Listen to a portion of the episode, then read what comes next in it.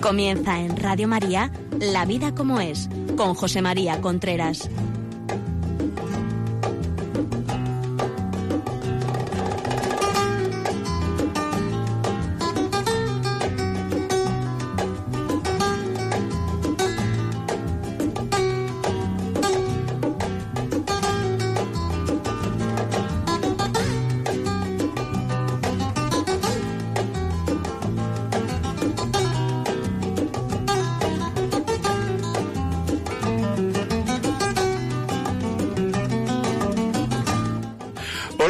Buenas tardes o buenos días, no sé. Eh, aquí estamos nuevamente en La Vida como Él. Les habla José María Contreras. La Vida como Él, programa en el cual hablamos cada 15 días de relaciones de pareja, educación de los hijos, todo lo relativo a la vida familiar. Eh, ya saben ustedes que si quieren escribirnos lo pueden hacer a la vida como es arroba radiomaria.es. eh, y si, bueno, si quieren pedir estos programas, lo pueden hacer al 902 500 518. Me gustaría tener este programa y se le manda un DVD con el programa. Bueno, empezamos. Hoy vamos a hablar de causa de las separaciones. Evidentemente no me voy a dedicar, o sea, todas las causas, voy a decir causas que yo he visto, que me han venido, que, que conozco, es decir, es, eh, es expresar la vida que yo he vivido. A mí me parece que una de las principales causas de las separaciones es que no se sabe lo que es el amor, no se sabe lo que es querer. Es decir, hay muchísima gente que cree que el querer, y así nos están educando los medios de comunicación, el querer es un sentimiento. Es decir, siento, quiero, siento, quiero siento, quiero, dejo de sentir, dejo de querer. Es decir, y así muchas veces la gente se separa y la gran, la gran justificación o la gran cosa que dicen es, es que ya no siento nada por él, por ella. No, mire usted, o sea, el ser humano tiene como dos clases de amores, unos que se pueden perder y otros que no se pueden perder. Dentro de los amores que no se pueden perder, pues está el amor a los hijos, el amor a los padres, el amor al equipo de fútbol. Es muy difícil cambiar de equipo de fútbol. En cambio, dentro de los amores que se pueden perder está el amor a la pareja. Entonces, este amor, este amor, hay que mantenerlo. Y en este amor, como en todos, intervienen el sentimiento, la inteligencia y la voluntad. Cuando el sentimiento no funciona, cuando no existen esas mariposas en el estómago, lo que hay que hacer es echar mano a la inteligencia, qué es lo que yo tengo que hacer para seguir queriendo, qué es lo que yo tengo que hacer para seguir queriendo, y entonces cuando uno se lo dice, se lo dice a la voluntad, y la voluntad sigue queriendo. Es decir, si ahora os dijeran a cada uno de los que me están oyendo que fueran a 10 kilómetros de distancia andando y le daban un euro, pues probablemente no iría nadie, porque la inteligencia lo que le propone a la voluntad es anda 10 kilómetros por un euro. En cambio, si le dicen, mira, es que si vas 10 kilómetros andando, tu hijo va a ser premio Nobel, probablemente lo haríamos todos. ¿Por qué? Porque lo que la inteligencia le pone delante a la voluntad es un tema muchísimo más importante. De ahí que la, lo que tenemos que hacer es formarnos para aprender a querer y formarnos para querer cada día más. Entonces la inteligencia le propondrá a la voluntad digamos, argumentos cada vez más sólidos para seguir queriendo. Por otra parte, el sentimiento, el puro mariposa en el estómago, que es a lo que yo me refiero con sentimiento, pues porque los sentimientos existen en el amor, como he dicho antes, sentimiento de agradecimiento, sentimiento de culpa, sentimiento de ternura, mucho. Pero las mariposas en el estómago no es una cosa que uno controle.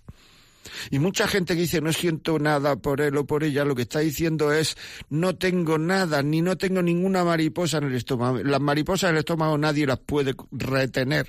Las mariposas en el estómago van y vienen.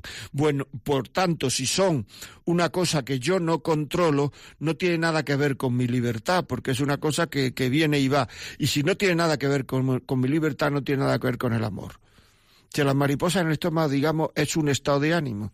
Y muchas veces cuando ese estado de ánimo es positivo nos creemos capaz de todo. Y cuando es negativo nos creemos que ya es que no queremos. Eso es absolutamente falso. No tiene nada que ver con el amor. Pero esta cosa que no tiene nada que ver con el amor está haciendo, está cargándose miles de matrimonios todos los días es un tema triste, pero es un, es un hecho, es una realidad y la realidad no se puede obviar. Es decir, es así. Por tanto, lo que hay que hacer es saber qué es el amor. La mayoría de la gente no sabe lo que es el amor, confunde el amor con las mariposas en el estómago.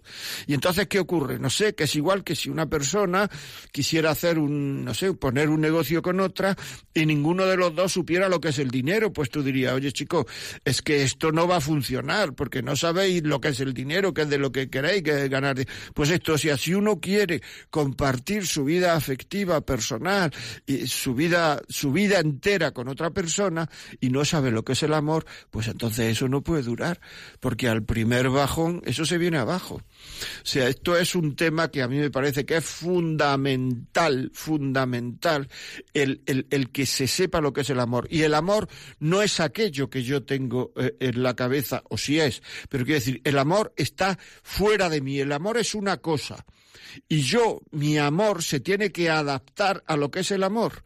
Es decir, no tenemos que hacerlo al contrario, que la realidad se adapte a mí. El amor es esto porque yo digo que esto es el amor y punto. Y entonces yo como estoy haciendo esto, estoy haciendo lo otro, o vivo esto y tal, y yo a esto le llamo amor y el otro también le llama amor, pues entonces si los dos le llaman amor, esto es amor. Pues no, uno tiene que adecuarse a lo que de verdad es el amor. Por eso es tan importante la formación. Si mujer y yo, por ejemplo, cogemos una carretera para ir a Salamanca y cogemos la Nacional 1, terminamos en Burgos. No, pero si es que los dos estábamos seguros que íbamos a Salamanca, pues estáis los dos equivocados. Eso pasa actualmente con muchísimas parejas. Es que yo a esto le llamo amor, es que yo a esto le llamo amor. Bueno, pues estáis los dos equivocados. Eso no es amor muchísimas situaciones en las cuales el amor es una cosa que el amor es un sentimiento que parte de lo que la inteligencia le da a la voluntad y la voluntad lo hace. Es decir, e, el órgano del amor es la voluntad. Por eso los niños pequeños no quieren, tienen apego. Por eso los niños pequeños no pueden cometer faltas morales, porque no pueden querer o rechazar. Y las personas sin voluntad, las personas con Alzheimer, tampoco pueden cometer faltas morales. ¿Por qué? Porque no son libres. Porque no son libres. Y al no ser libres no pueden querer. Es que esto es así. O sea, luego nosotros podemos decir que no es así, porque, y además, y, y, y, nos están formando en que esto no es así. Y muchos programas del corazón, muchos periódicos, incluso los más conocidos, tienen páginas del corazón, no digamos la revista del corazón, le están llamando amor solo, exclusivamente a las mariposas en el estómago. Y eso no es querer con que se queden ustedes la cabeza con esta primera parte que hemos dicho, no va mal ya esto. Es decir, porque es que si esto realmente uno lo interioriza y se dedica a formarse, formarse quiere decir adquirir conocimientos para vivir una cosa. Es decir, un valor es una cosa que nos hace mejorar como persona. La formación lo que nos hace es conocer cada vez más valores y entonces nos hace mejorar como persona. Por tanto, si una persona se forma en lo que es el amor, en lo que es la relación de pareja, en lo que es, lo que es querer de verdad, que no tiene nada que ver con que es que ahora no siento nada, ahora sí siento, sino es querer el bien del otro. Si uno se forma en eso, pues cada vez mejorará como persona y cuando uno mejora como persona, mejora como todo. Mejora como amante, mejora como marido, mejora como profesional mejora como padre, mejora como, como todo, porque todo lo que uno hace lo hace la persona. Si uno mejora como persona, mejora como todo. Claro, lo que no puede hacer es que uno pues no sé, se crea que el amor es un sentimiento, se case con ese con esas mariposas y cuando terminen la, la, las mariposas, pues uno se dedique a, a decir, uy, es que esto no va bien, es que esto no va mal, es que esto no sé cuánto, y se dedique uno por ahí a buscar si alguien le da, le, le provoca mariposas.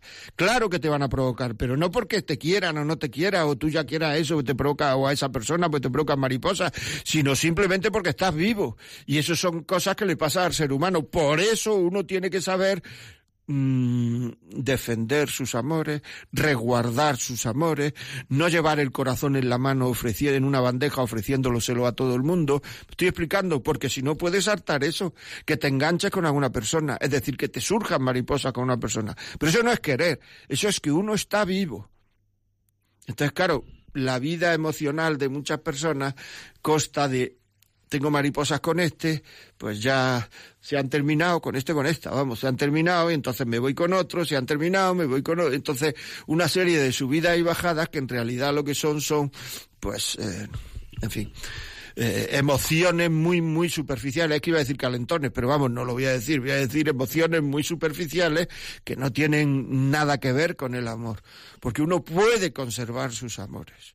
En una relación de pareja, lógicamente, el otro también tiene que hacer algo. Pero si yo quiero conservar mis amores, yo puedo hacer todo lo que sea para conservar mis amores. Luego, si el otro no colabora, pero yo lo tengo que hacer. Y para saber lo que tengo que hacer, tengo que formarme. Bueno, hemos dedicado mucho terreno a la primera, mucho tiempo a la primera a la primera causa de por qué eh, se separan. Otra causa que a mí me, produce mucha, mucha tristeza eh, y, que es, eh, y que es inherente a todo el ser humano es que mm, el ser humano, iba a decir muchas parejas, casi todas las parejas, como no empleen la voluntad, lo veis, la voluntad para querer, no sabemos discutir. Es decir, no sabemos discutir y tenemos que discutir porque en las parejas hay discusiones. O sea, que decir, una persona que no, que viva 40 años y diga, es que no hemos separado, no hemos, no hemos discutido nunca, pues yo diría, ahí hay un problema. Es un problema porque, vamos, es que alguno de los dos no es humano, o no sé, o sea, es decir, es que ahí, ahí pasa algo. Pero lo que sí tenemos que saber es saber discutir. Y saber discutir quiere decir varias cosas. Una de ellas es saber que estamos discutiendo con una persona con la que luego tenemos que reconciliarnos. Y que todo lo que vamos a decir negativo de esa persona, a, esa persona se le clava en el corazón. Y luego quitarlo del corazón no es fácil porque un sentimiento se queda clavado en el corazón y para que ese sentimiento se vaya quitando de ahí, pues lo que hay que hacer es mm, poner en ese corazón muchos sentimientos de sentido contrario.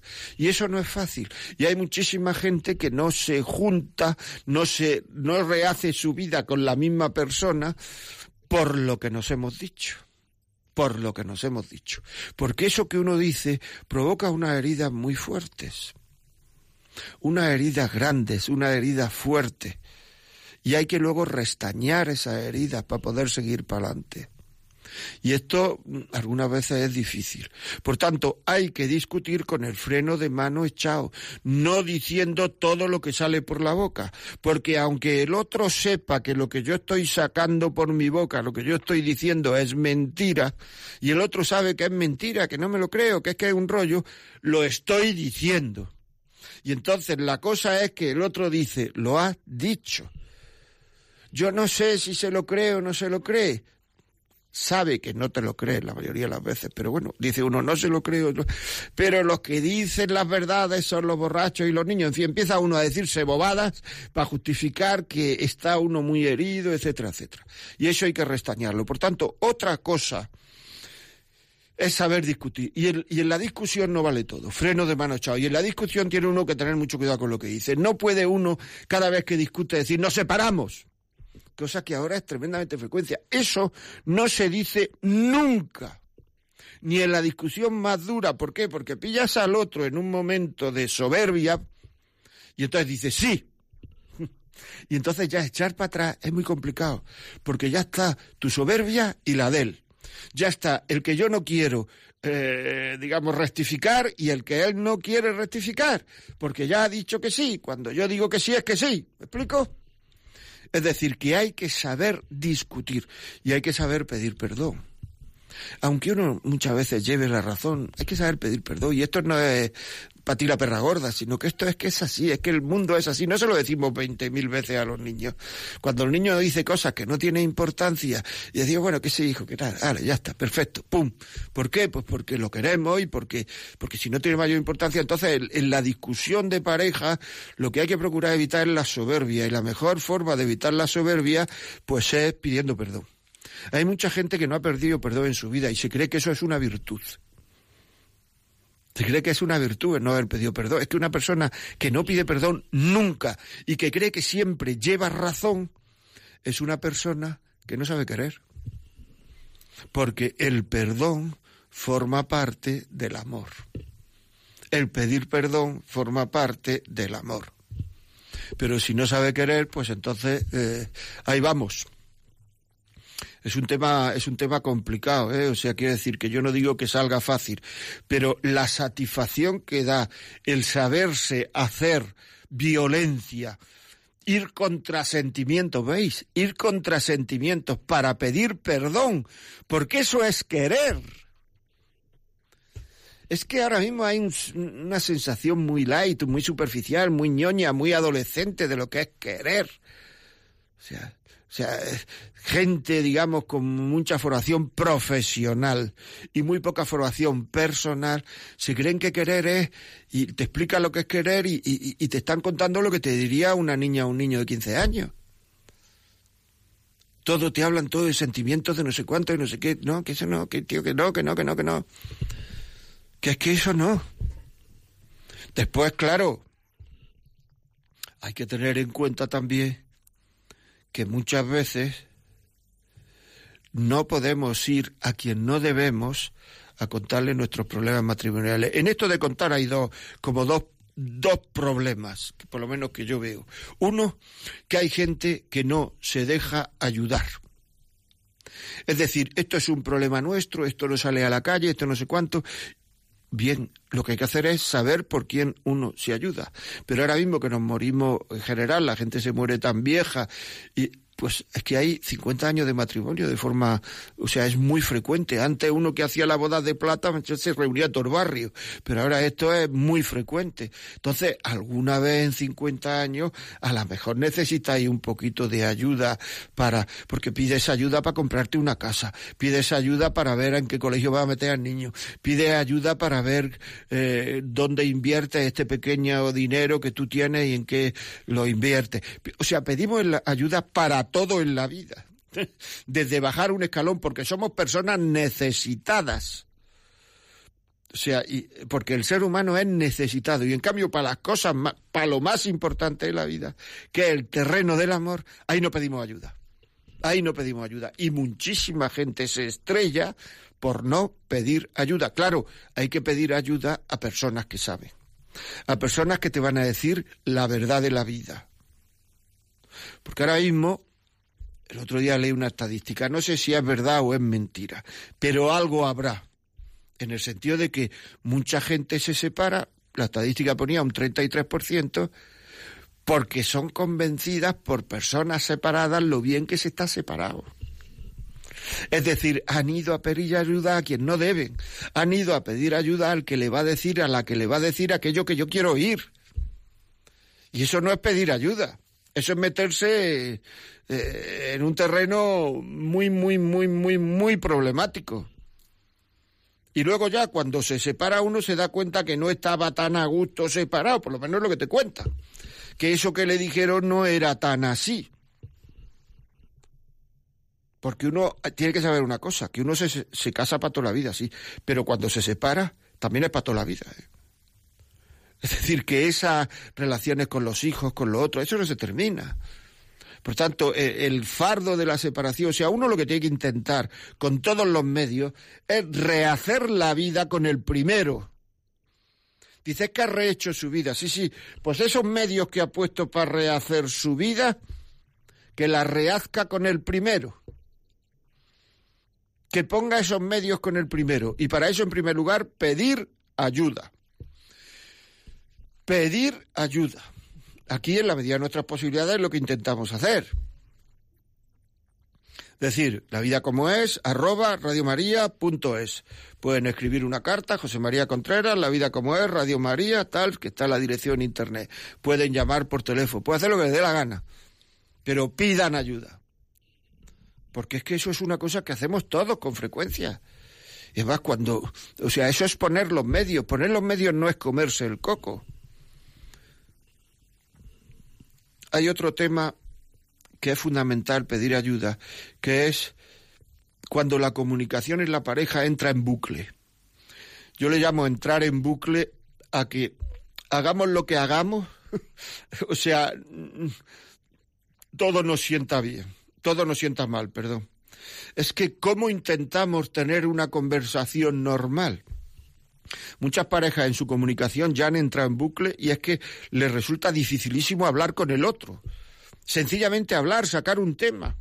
Un tema de conversación, o sea, y entonces, claro, se limitan a hablar del día a día. O sea, se dan información. La comida está en el microondas, voy a llegar a las 8, eso es información. Eh, mañana tengo un viaje, no sé cuánto. Los niños están malos, le han puesto un cero en el colegio. Eh, lo que sea. Es decir, se dan información, pero no hablan, no comunican. La comunicación es decir lo que hay que decir en el momento oportuno, a quien hay que decirlo, no a quien no hay que decirlo, y aprovechando que las personas están receptivas. Hay una definición todavía más bonita para mí y más corta y que parece más fácil. Es el arte de interpretar el sentimiento ajeno. Esta persona está ahora mismo para que yo le diga esto. Porque muchas veces nos cargamos la comunicación porque decimos las cosas cuando la otra persona no está en disposición de escuchar, ni eso ni nada. Porque a lo mejor está muy preocupada por una cosa, está bueno, pues habrá que esperar a decirla cuando hay que decirla. Pero claro, ¿qué es lo que ocurre? Lo que ocurre muchas veces es que como no hay dominio de nuestra voluntad, yo lo suelto por la boca cuando me lo pide el sentimiento. Falta de libertad, ¿lo veis? O sea, la falta de libertad está en todo. En todo el tema del cariño está la falta de libertad. Cuando me lo pide el sentimiento. Y entonces, claro, entonces, ¿qué es lo que ocurre? Que muchas personas están en bucle, no comunican, no dicen, no hablan. Y eso se nota de una manera, en primer lugar, de una manera, hay un, como una especie de, termómetro, que es, si todo lo que le digo yo a mi mujer o a mi marido me dice que no. Basta que le diga una cosa para que me diga que no. esa persona es imposible de ayudar. A lo mejor alguna de las cosas que nos dicen nos ayudan, nos tienen razón, tienen razón, nos sacan de ese hoyo, pero no. O sea, se lo puede decir todo el mundo, pero como se lo diga yo, no vale para nada. Eso me lo han dicho cientos de personas. Cientos de personas. Y no es feliz porque no escucha lo que le digo yo. Yo no digo que lo haga. Yo digo que lo piense. Y luego haga lo que quiera. Pero es que no, no queremos. Porque si no parece que el otro termina ganando. Y como, digamos, el tema, paso a él ahora, el tema, la droga, muchas veces me preguntan cuál es la droga que más matrimonio rompe. Y entonces yo creo que algunas veces esperan que diga la cocaína, la, el alcohol, yo qué sé. Digo, mira, la droga que más matrimonio rompe es el deseo de llevar razón. El deseo de quedar por encima del otro. El deseo, porque ya al final no hay problemas de primera, segunda, tercera categoría. Todos los primeros, todos los problemas se convierten en primera categoría. Porque como es el deseo de llevar razón, pues ya te dicen, no es que había aquí un lápiz, no lo había, sí lo había, no lo había, y se arma un lío si había un lápiz o no. Y a uno y a otra, o a otra y a uno, le importa un pepino si había un lápiz o no había un lápiz. El caso es llevar razón. ¿Estoy explicando? O sea, es que, eh, y esto desgasta cuando la gente te dice el desgaste. El desgaste es, es poner al otro siempre para que vaya a contrasentimiento en la relación. No podemos hacerlo. No podemos hacerlo, sencillamente. Hay que buscar ayuda. Hay que buscar ayuda y muchos problemas a lo mejor se, se, se, se quitan con un tranquilizante. Yo he visto matrimonios separarse que con una taza de tila o con un tranquilizante se hubieran, se hubieran mantenido. Lo que pasa es que en el momento en que dice, pues a lo mejor va al médico de cabecera y dile que te dé un poquito de tranquilidad, te dice, no estoy loco, o no estoy loca. Dice, bueno, pues ya está, pues entonces ya hace el puñeta. O sea, quiere decir, por esto de no, o sea, no estoy loco ni estoy loca. Es decir, una persona puede tomar medicamentos de, de todo y no pasa nada. Ahora, como le diga un tranquilizante, Madre mía, eso también es soberbia, ¿eh? porque a lo mejor lo necesitas, chicos, chicas. Decía un amigo mío, que tenía mucha gracia, por otra parte, decía, mira, en mi casa tomamos pastillas todos. Y entonces dije, ahí va, ¿por qué? Dice, porque el que tenía que tomar pastillas es mi padre. Pero como dice que no está loco, tomamos todos los demás pastillas para aguantarlo. ¿Me explico? Pues así es. Muchas veces es que tiene todo el mundo que estar pendiente de, es decir, de estas cosas que, que, que, que o sea, mm, es una pena, de verdad. No estoy loco, adiós. Ahí. O sea, hay como tres o cuatro frases. No estoy loco, no estoy loca, no siento nada. Es que no sé cuánto. Bueno, pues vamos a empezar a rehacer esto. Vamos a, a poner medios, vamos a, yo qué sé. O sea, es que la vida no es muy larga, pero es muy ancha y pasa de todo. Y entonces uno puede tener momentos bajos, momentos regulares, momentos altos, puede tener momentos más sensibles, momentos en el cual eh, uno está eh, que todo le sienta mal, porque estas cosas pasan. Y luego estas cosas se, se, se, manifiestan en los niños. Claro, dice que el niño llega, tira la mochila y se va a la calle. Pero claro, si es que en casa no hay quien viva, si hay un ambiente, una ecología, ahora que también tanto la gente quiere, eh, está tan enamorada de la ecología, pues una ecología que ahí no hay quien viva desde un punto de vista psicológico. Si se masca la tragedia el padre no le habla a la madre, la madre no le habla al padre, si contestan es sí, punto. Dile a tu padre esto, dile a tu padre lo otro, no sea. O sea, claro, ahí el chaval está sufriendo, ¿qué es lo que hace? Echar la mochila encima de la cabeza y irse a la calle. Claro, ¿por qué? Porque, bueno, porque hay que vivir, ¿no? Hay que, o sea, es que no, no, eh, no, o sea, es que los chavales para ser educados tiene que haber un cierto ambiente, no se puede educar en todos los ambientes. Pero no me voy a meter ahora con la educación, pero hay que saberlo, que estamos haciendo sufrir muchísimas veces mucho a nuestros hijos, a los cuales les decimos que queremos muchísimo, como nada en este mundo, pero no somos capaces de tomar una pastilla por ellos. No somos capaces de pedir perdón. No somos capaces de quitarle importancia a una cosa. No somos capaces de echar el freno de mano cuando discutimos. La vida, la vida como es, que es como se llama este programa. Vamos un poquito, dos minutos de música y, y seguimos, amigos.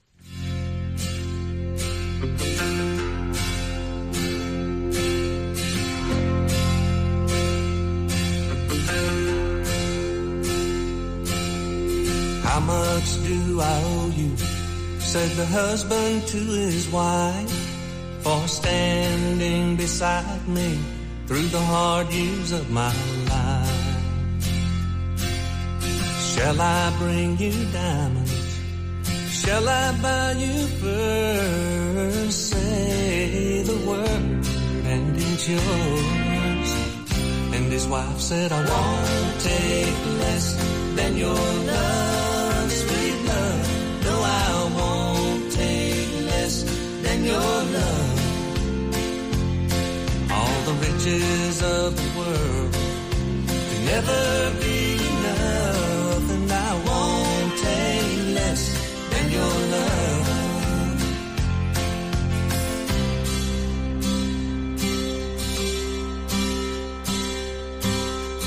How much do I owe you? To the mother said the son, for all that you taught me in the days when I was young. Shall I bring expensive blankets to cast upon your bed and a pillow for to rest your weary head? And the mother said, I won't take less than your love, sweet love. No, I won't take less than your love. All the comforts of the world could never be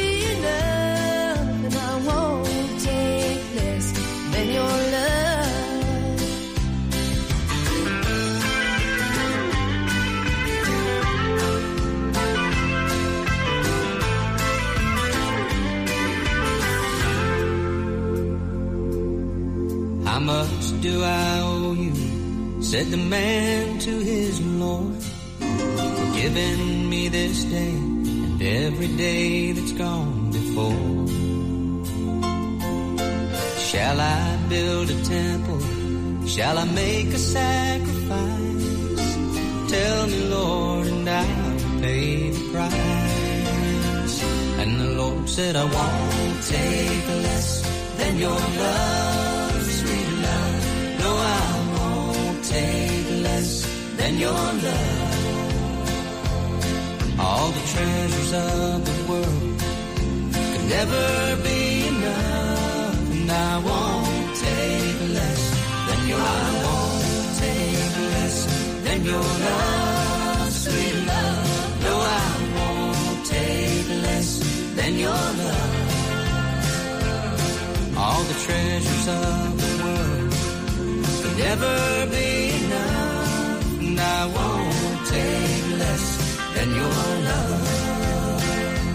Continuamos aquí en la vida como es, estamos hablando causa de las separaciones y les digo que si tienen alguna pregunta o alguna cosa que hacer, pues alguna cuestión, no sé, lo manden a la vida como es arroba radiomaria.es la vida como es arroba radiomaria.es si quieren mandar una carta, por cierto, hoy me han mandado una serie de cartas, me han dado una serie de cartas que yo no había visto. O sea, una de ellas es de junio y pido perdón. Juana Francisca García Costa, perdón. Otra de ellas es de, de Navidad, Esther García Martín. Y otra de ellas es, eh, no sé de cuándo, Edilda Monge, desde, desde Málaga. Pido disculpas por estas cartas que no he contestado, pero intentaré subsanar, eh, subsanar el, el tema. ¿no? Ya digo que no la había visto hasta ahora, por un malentendido mío. Soy culpable yo, pero no la había visto. Bueno, estamos hablando de causas de las separaciones. eh, vamos a abrir rápidamente los teléfonos para que nos cuenten ustedes sus, sus, sus, sus experiencias, sus bueno, lo- las vivencias que es lo que más ayuda, o sea, las vivencias es lo que más ayuda, con diferencia además. Y muchas gracias por todos los, los comentarios que nos han hecho en Facebook, eh, la gente que nos ha visto por Facebook hasta ahora. Muy bien. Otro tema es la familia política. Dejar que la familia política intervenga más allá de donde debe intervenir. Es decir, cuando la familia política interviene más allá de donde debe, quien debe corregirla es el hijo o la hija. Porque el hijo o la hija, como hemos dicho en este programa, son amores que no se pueden perder. Y entonces hay que decir, mamá, no te metas en esto, no te metas esto otro, no te metas tal, papá, no te metas en esto, no te metas esto otro. Y entonces no pasa nada, porque si quien interviene es el yerno o la suegra, hay cosas que por mucha delicadeza que lo diga uno no se olvidan nunca, ¿eh? Y entonces si no se olvidan nunca ya empezamos a tener conflicto. Es decir, que la familia política no la dejemos intervenir en cosas graves de nuestro matrimonio, en cosas importantes, en cosas. Muchas veces el otro día me decía una señora y dice, "Jo, es que mi madre me dice, es que yo a tu padre no le consentía esto. Bueno, pues no le hagas ni caso a tu madre, porque tú sabes llevar la relación con tu marido. No me empieces a hacerle caso a tu madre. Y además, cualquiera sabe si tu madre le consentía o no le consentía a, su- a tu padre esto o lo otro. Porque es que, claro, es que nos ponemos muy finos. O sea, es que, es que muchas veces, con todo el cariño del mundo, nos dan malos consejos, así de claro. Nos dan, ¿quién nos da malos consejos? La gente que más nos quiere, nuestros padres, pero nos dan malos consejos. Por tanto, no los debemos dejar eh, entrar en eso. Y una cosa que, que me parece que, que, que, que hace que una relación sea cada vez más baja, más, es la falta de educación entre los dos. Es decir, ahora mismo hay una socialización de la mala educación que es tremenda, que es tremenda.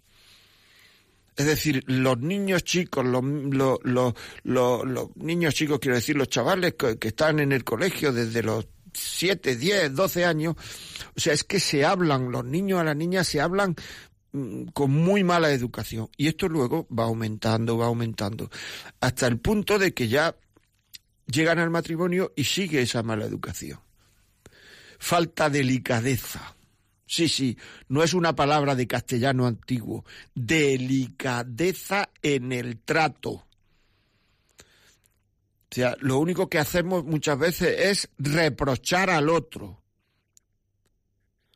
Estás todo el día corrigiendo a uno o a otro que son cosas que pasan. Y llega un momento en que uno no puede aguantar 32 correcciones y ninguna cosa positiva. Ni uno marido, ni uno mujer, ni uno hijo. Porque hay veces que, que si no le explotan la cabeza a los hijos es porque la tienen muy bien puesta, ¿eh? Claro, porque es que dice, bueno, pero, o sea, dile algo positivo. Dile, o sea, por cada cosa negativa que se dice hay que decir una positiva. Corrige con agrado, pero no reproches. ¿Para qué sirven los reproches? ¿Tú te crees que una persona después de reprocharle 14 veces que no te ayuda ah, en las cuentas o que no te ayuda eh, con los niños o que no te ayuda eh, con el coche, lo que sea, se lo reprocha 14 veces y además le dice que tiene la culpa y además le dices que es que, eh, yo qué sé, ¿te crees que de ahí sale emocionada, emocionado para ayudar, pues a lo mejor es mucho más fácil decirle, oye, ¿me ayudas a llevar el coche al garaje y lo puedes llevar esta tarde? O me ayudas, yo qué sé, con los niños, o, o puedes tú hacer la comida hoy, o pedir las cosas por favor. Porque es que si no la casa se convierte en un vocinglero.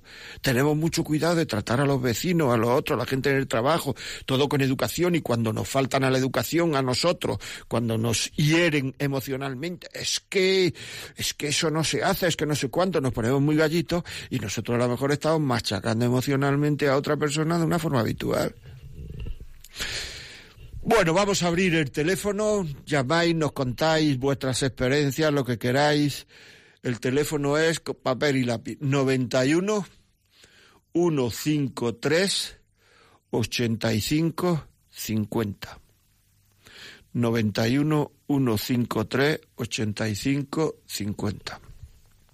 El próximo jueves, la semana que viene no, a la siguiente, seguiremos hablando de, de causas de las separaciones y a pesar de eso no las veremos todas, pero es interesante porque es que muchas veces a mí algunas veces después de alguna conferencia, después de alguna, me han dicho a alguien, joder, si esto yo lo hubiera sabido, pues igual no hubiera separado y tal. Bueno, pues vamos a contar una serie de cosas, que no sea porque se queden aquí también. Si este DVD a ustedes les parece que alguien lo pueden, le puede ayudar, pues eh, llame al 902-500-518, 902-500-518 y diga el DVD causa de las separaciones 1 del día de hoy, eh, o del día 10 y que soy 18, pues eh, lo quiero.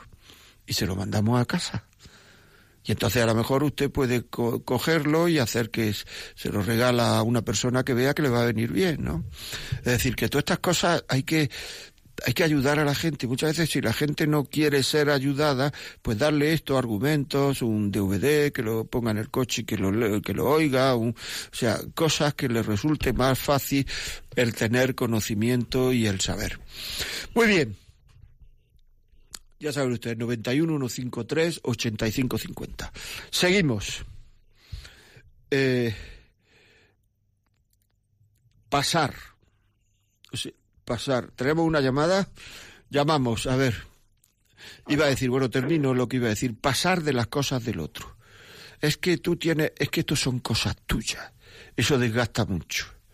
Aquí todo es de los dos. O sea, una pareja se instituye con afán de permanencia mirando al futuro. Y ya no se habla tuyo y mío, ya se habla del nosotros. No se habla del tuyo y del mío, se habla del nosotros. Es muy importante hablar de nosotros. Bueno, vamos a hablar que no queremos hacer esperar. Pilar, desde Granada, buenos días. Hola, buenos días. ¿Qué me cuenta? Pues, le, le cuento, me ha encantado su programa, es la primera vez que lo oigo. Sí. Eh, le encuentro muy sensato y muy como muy accesible a todo el mundo. Es que soy de Granada. Ah, sí. Sí. soy del Pues pie de la torre. De ah, del de la torre, Del exactamente. Sí, Qué sí. fresquilla hará allí ahora, ¿eh? Ah, sí, sí, ahí le va a dar un frío. Soy del centro de Granada, de la calle Pie de la. Torre, la Plaza Las Pasiegas. Dígame. Sí, sí. Pues mire, yo quería contar mi experiencia. De, llevo muchos años casada.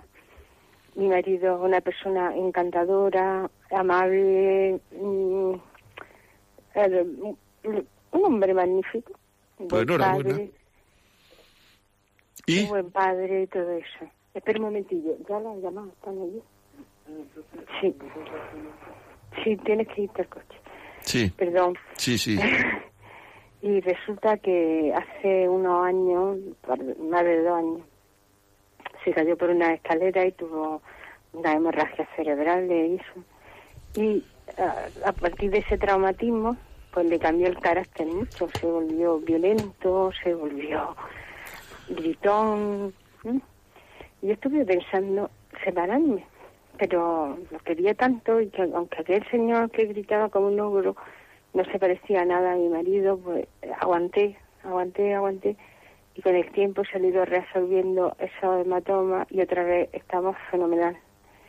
Pues mire, es una gran experiencia.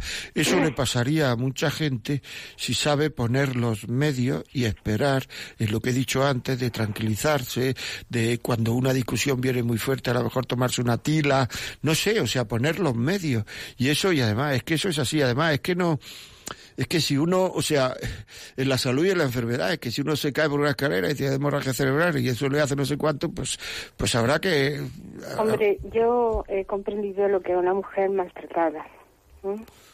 ¿Una mujer? maltratada verbalmente. Sí.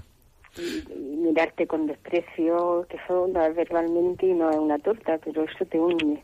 Claro. Pero que a veces pues la paciencia da su Muy bien, pues muchas gracias por llamar y enhorabuena, paisana. Carmen, ¿qué hay? Buenos días, de Alicante, dígame. Hola, buenos días. No sé su nombre. José María Contreras. José María. Sé que es usted padre de familia. Así es, gracias a Dios. Tengo no tres sé hijos. Si es también psicólogo, supongo que sí. No, no soy psicólogo, pero bueno, me gusta. Soy orientador familiar. Ah, muy bien. Bueno, pues yo es la segunda vez que le oigo. Sí. Le he llamado sobre todo para decirle que siento un, un deleite, un placer cuando le escucho. Muchas gracias. Más que si me estuviera comiendo la mejor comida eh, que me pueden presentar. Muchas Primero gracias. porque sé que todo lo que dice es verdad. ¿eh? Quiero dar fe y testimonio de ello.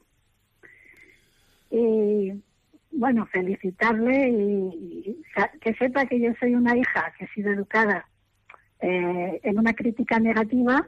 Sí, y la verdad y en una familia también que los padres han discutido mucho. Y, y bueno y creo que, que esto es una mala mala influencia para todos no es un infierno vamos es vivir el infierno en, en- en esta vida. Claro.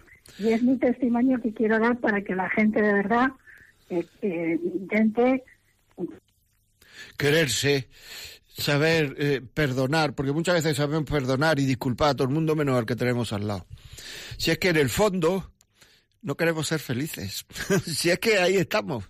Muchísimas gracias, Carmen. María, buenos días. ¿Qué me dices? Hola, buenos días. Sí, Eh, eh, a ver, eh, yo quiero dar mi testimonio porque estoy pasando una temporada bastante mala, dígame.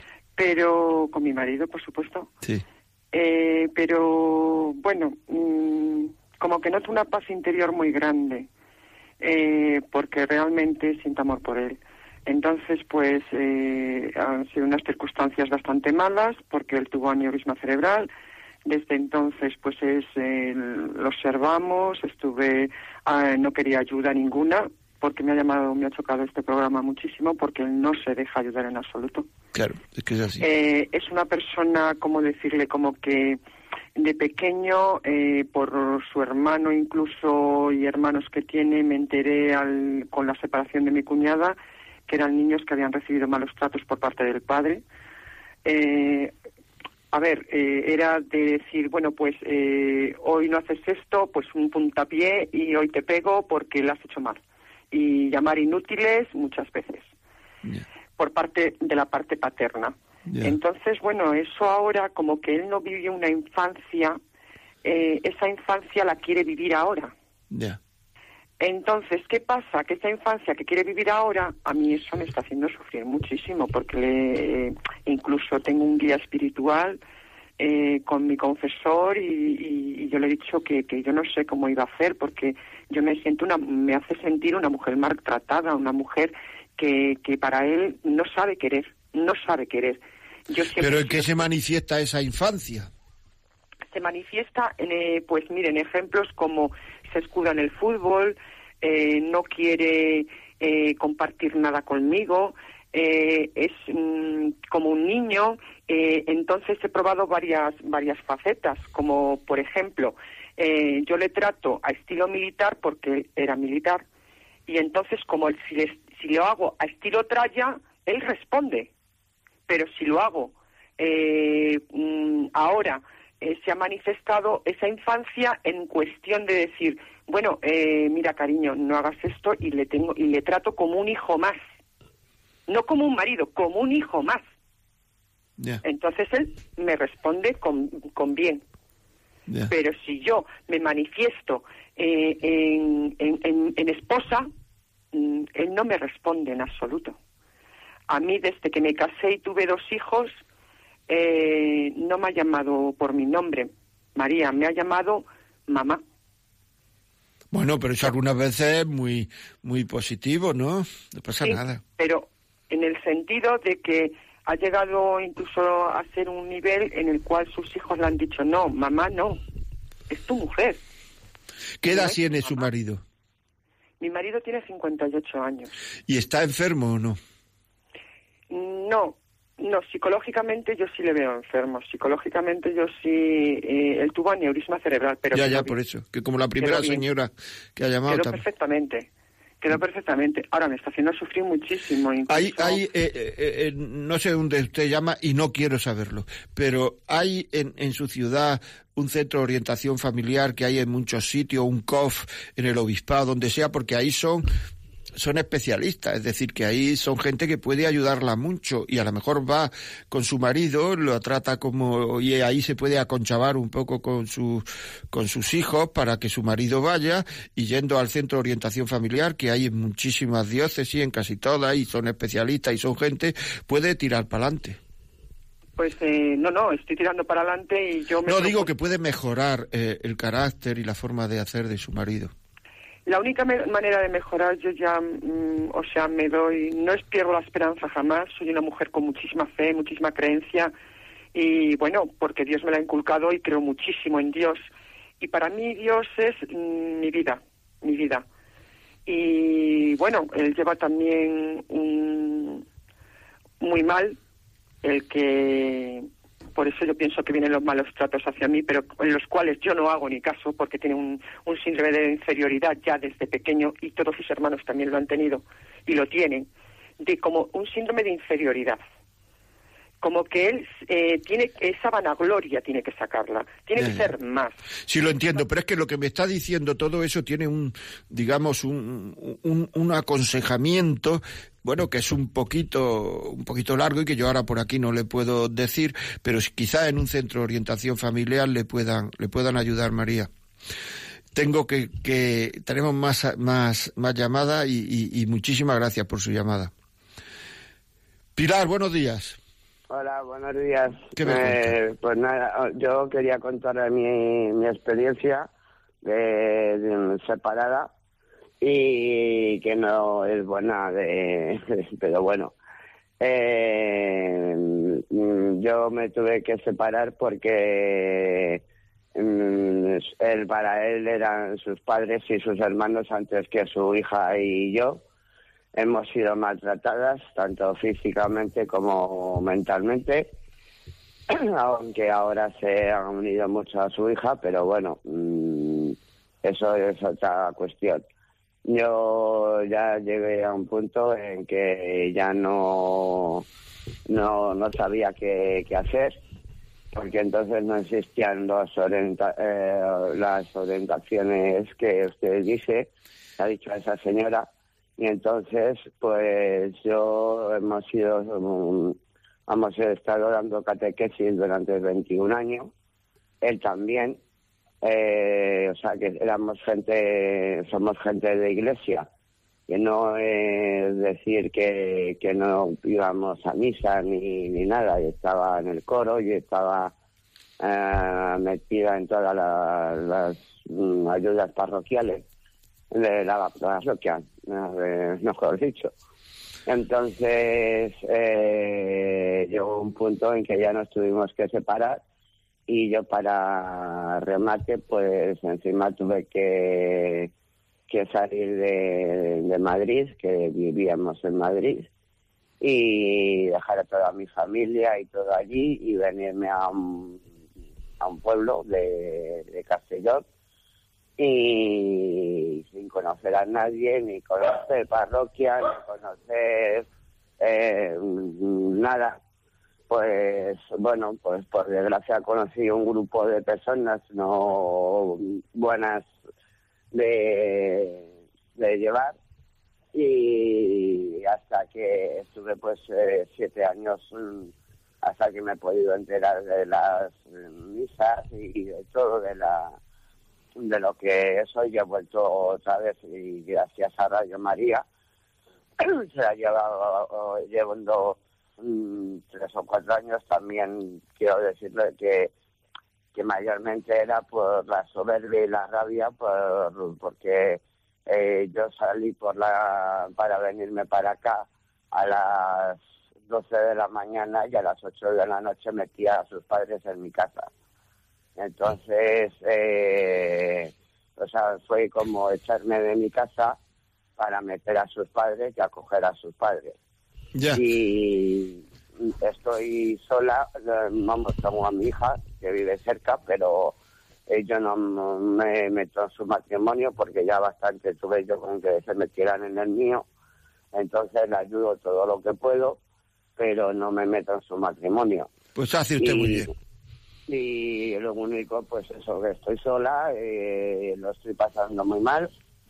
Eh, tengo depresión grandísima, pero bueno, no puedo, poco a poco se, se va, se irá yendo y, entonces pues, pues eso, espero que, que lo voy superando, pero eso es lo que les estoy diciendo, es, o sea, que mi matrimonio fracasó porque me siento fracasada, o sea, yo quiero a mi familia, bueno, pero siempre todos, eh, vamos a ver, Pilar, yo ya me he hecho cargo, siempre todos tenemos la oportunidad de recomenzar. Es decir, no, no se puede uno sentir un fracasado porque una persona puede recomenzar. Recomenzar no quiero decir que se vaya con otro hombre y tal. No, no, no, no.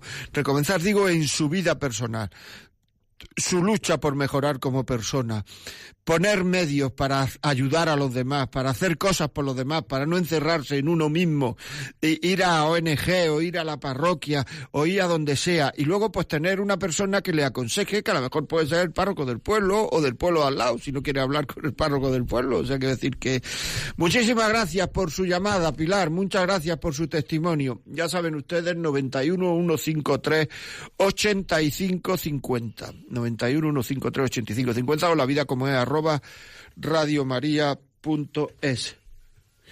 Gloria, buenos días. Hola, buenos días. ¿Qué me cuenta? Pues vamos a ver, eh, yo quería hacerte dos preguntas sobre el tema de, de ayudar a otros matrimonios. Eh, sé que está el COF, bueno, yo soy una persona joven, sí, bueno, tengo 37 años. Jovencísima. sí.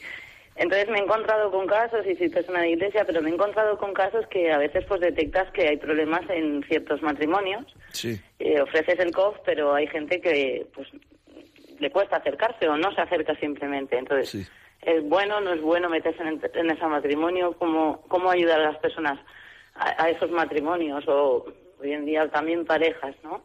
Sí. Tanto si son jóvenes, por un lado quería hacerle una pregunta. Si son jóvenes y tienen hijos, ¿cuál es la actitud? Si luego esas personas se separan y tienes y se juntan con otra persona, ¿cuál debe ser nuestra actitud desde por parte de la Iglesia? Vale, porque hay un poco veo que hay un poco así de yo tengo la duda, ¿no? De cómo o sea, que hay que acogerles y tal, pero claro, cuando hay hijos por medio, pues es más complicado. Vamos a ver, a la gente, yo no sé, o sea, que yo hablo como yo, yo no puedo hablar en representación de la Iglesia, pero a la gente hay que acogerla siempre con queriendo a las personas. O sea, hay que querer a las personas y, y, y, y, ser amigos de verdad de la gente. Y cuando uno es amigo de verdad de la gente, pues se preocupa de sus cosas igual que ellos se preocupan de las tuyas. Y en la medida en que ellos te vayan contando cosas, pues tú vas diciéndole cosas, vas ayudando, vas con rectitud de intención intentando ayudarlas, quererlas, eh, adelantarse incluso en las ayudas. Y si uno hace eso, te darás cuenta que empieza la gente a, a, a, contarte miles de historias. Y entonces eso es una cosa muy buena porque afortunadamente uno tiene, si uno hace eso, la ocasión de ayudar a mucha gente. Es decir, que, que en la medida en que uno se entrega a los demás, con sentido común, eh, no metiéndose donde no quieren que uno se meta, y eso lo sabemos por lo que nos cuentan, o sea, si nos cuentan cosas, nosotros podemos hablar de esas cosas, sino es decir que, pero siempre mm, estando a disposición de los demás, sean casados, no sean casados, tengan hijos, no tengan hijos, sean jóvenes, sean viejos. La gente no que necesita es que se les comprenda y el comprender a las personas unos mayores actos de caridad que se puede hacer en la vida, de cariño, de solidaridad. Y entonces, una vez que uno comprende, pues ya está en disposición de que de ser ayudados porque se te van a, se te van a abrir. Eso es seguro. Es decir, que y además ese deseo que tienes de ayudar a los demás, yo te lo facilito.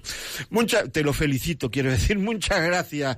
Seguimos. Bueno, amigos, pues esto mm, se ha terminado. O sea, que decir, tenemos más, teníamos más personas y estas personas que, que, que quieren, nos pueden escribir, que quieren hablar, nos pueden escribir a la vida como es arroba radiomaria.es o nos pueden escribir una carta, José María Contreras, Radio María, eh, Radio María, o sea, aquí a Radio María, ven la dirección por ahí en internet. Muy bien, ya saben que si quieren este programa, piensan que a alguien le ha podido hacer, le puede ayudar o le puede, pues, eh, llamen al 902-500-518 y pidan el programa. ¿De acuerdo? Pues muchísimas gracias, que pasen un buen día, no pasen mucho frío y hasta esta semana no, la siguiente dentro de 15 días. El jueves siguiente estaremos aquí hablando de eh, causas de las separaciones 2, porque este ha sido causa de las separaciones 1, causa de las separaciones 2. Muchísimas gracias.